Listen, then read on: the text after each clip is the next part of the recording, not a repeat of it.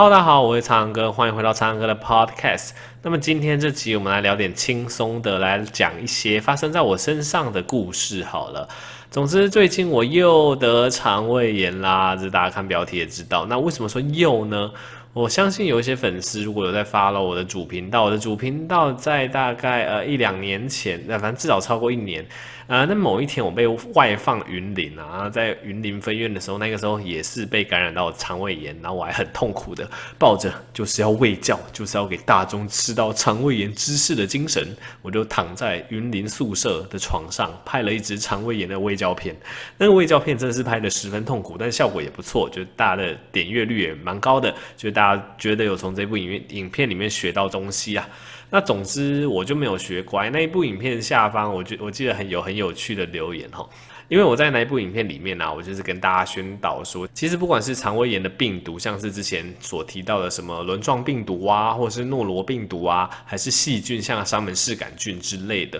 最主要都是经过所谓的粪口传染，也就是小朋友的一些大便可能有一些病毒，然后他们大便这样子乱抹乱涂，可能他们身上就会有病毒，然后我再去做这些小朋友的检查，我可能去听诊还是怎么样，我手就沾染了病毒，然后我就没有洗手，对，那个时候。可能卫生没没没有那么好吧，不确定。总之我可能没有洗手，我又吃东西，我就间接的就把这个病毒给吃下去，我就得了肠胃炎了。总之我就讲了“粪口传染”的这个词，对，然后就有网友在底下说：“哎、医师啊，那听你这样讲起来，你就是间接的吃到了小朋友的屎喽。”呃，一时之间我还是有点语塞，不知道怎么反驳呢。好像真的有那么一回事。总之，那一次就是我上一次人生得到肠胃炎，而且我人生三不五时都在肠胃炎嘛。大家知道，就走小儿科或者我们说小人科，对，一堆小人，我们都要看这些小人的病。然后大家知道，小朋友身上就是病毒量都超级多，因为应该是说，通常小朋友如果感冒发烧，不管是呼吸道的感染，有些咳嗽、打喷嚏，或者是他们更有严重一点得到流行性感冒在面。就是发高高烧啊，然后传染力超强，或者是像他们这种肠胃炎，呃，上吐下泻的，基本上都会带给我们看嘛。所以基本上我们看着的时候，我们一天到晚在接触一堆病毒，然后如果你个人防护又没有做好，很容易就自己中标。对，所以其实我职业过程中一天到晚在被个人感染啦，有时候发烧没症状，有时候发烧有点呼吸道症状，有时候没有发烧有呼吸道症状，有时候就发烧又肠胃炎啊。总之，儿科医生的日常就是这样子。我相信你如果去问每一个儿生儿科医生的人生经验大概都是这样子，我觉得这是个训练人体免疫系统的过程，所以我就把这个见怪不怪了啊。总之很明显，我一年多前我没有得到这个教训啊。我最近一个礼拜，像我上一部在讲彰化国的这个事件，也跟大家提到说，我这个礼拜开始其实是上所谓的夜班啦。那夜班其实作息真的非常不规律，我的上班时间是晚上八点到早上八点，就是跟你们的睡觉时间完全反过来。我是大概呃中午十一点我会睡到。可能呃五五六点六七点，然后再去上班，反正就是跟太阳光跟日光节律，反正这些是完全是反过来了。所以第一个礼拜调时差调的有一点点痛苦，所以也有可能这样子免疫力有稍微受到一些影响，而且再加上我又很拼，因为很拼的意思是什么？因为其实我这一年来我有呃运动健身的习惯，那平常上白班的时候，这个健身习惯其实就很直觉嘛，我可能呃下完班可能是呃五六点六七点去运动，或者是晚一点，我可能呃九点十点。去去运动一下，当然我是建议大家，如果运动的话，还是尽量早一点点，尽量不要太接近睡觉的时间，有可能会影响到睡眠品质。但我是有可能会在六七点或者是十点左右去运动的哈。对，但是换成夜班作息之后，哦，那整个很累，你知道吗？因为夜班你是从晚上八点上到早上八点，这完全就是一个不符人体作息的一种上班方式。所以不管你这个班，呃，因为我我主要在急诊啊，有时候大夜班病人不一定真的会很多，所以。即使是你这一班真的运气比较好，你在上班的时候并没有说到非常忙碌，可是你到八点下班，你还是会觉得身心俱疲，因为这不是一个很人性，这不是一个符符合你身体生理上的一种上班模式就对了。对，所以我每天上完班八点，我都觉得很累。然后我依据我以前的经验啊，我这样子可能我上完班八点很累，我可能吃个早餐我就睡觉，睡觉我可能就一觉不行，可能就会睡到五六点，然后可能稍微吃个晚餐，又要去上班了，这样子我就会把我的运动时间都牺牲掉，所以我在这个礼拜我就做了一些改变，就是我会在六七点的时候，我刻意去摄取咖啡因。那摄取这个咖啡因的原因就是要维持我的精神。那为什么我要摄取咖啡因？因为我的打算就是我早上一定要运动，所以我这个礼拜的做法是这样子，就是我六七点的时候我会喝咖啡，我会摄取咖啡因，然后让我在大概八点到八点半下班这个时候。咖啡因开始作效，我的整个精神啊，整个活力会比较上来。然后我大概八点出头吃完早餐，我九点会去运动。然后我九点运动，我就是运动到十点。其实主要就是靠着咖啡因的作用啊，因为大家知道，其实这时候是很累的，因为你根本就是整个晚上都没睡。然后我可能是运动到十一点之后再回家休息，还是怎么样。总之就这样子经历了一个礼拜。但是我觉得这样子好像真的有点操劳，因为其实一开始你很累，你会睡得很熟，但到最后我觉得有点 overtraining。有点运动过度了，就连续五天就都上十二个小时，这种就不符合人体作息的班，再加上强烈重训一个小时，所以我觉得到最后给自己的身体压力有点大，免疫力其实有点下降。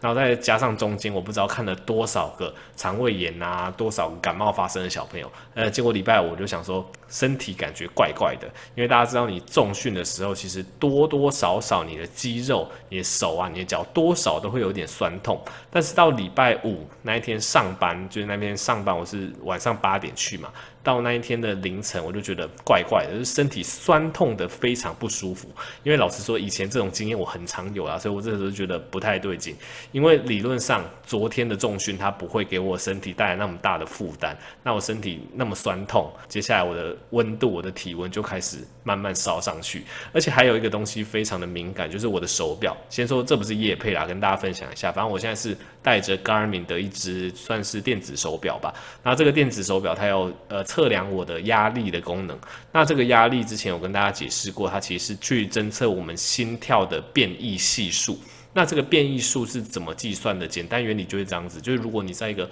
放松的状态下，你的心脏跳得比较缓慢，那它的那个节拍会稍微比较不固定一点点，所以这时候它侦测起来变异那个那个变异数会是比较偏大的，就是算起来你的压力指数就会比较低。可是今天在你紧张，在你体温上升，你准备要发烧，你全身的代谢增高的状况下，你心跳会变快。你心跳变快的时候，大家就想起那个打鼓的咚咚咚咚咚咚咚。你心跳就会变那么快，那变那么快的时候，你每一下心跳的那个变异数它就会变小，因为它就是等于很规律的跳得很快嘛。这样大家应该有多少了解我的意思？所以这个手表它侦测到你心率的变异数变小的时候，它就会发出警讯说，嗯，你最近压力过大，你要不要执行一下放松运动？总之，我已经很久没有被手表这样子提醒了。然后那一天又这样子被提醒一次，我就想说不妙了，我应该又中标了。但是因为那个是。是礼拜五凌晨，就是我的症状刚开始出现的时候，那个时候我我在猜，我觉得这是当医生的一个乐趣啦，就是症状刚开始出现的时候，我就在想说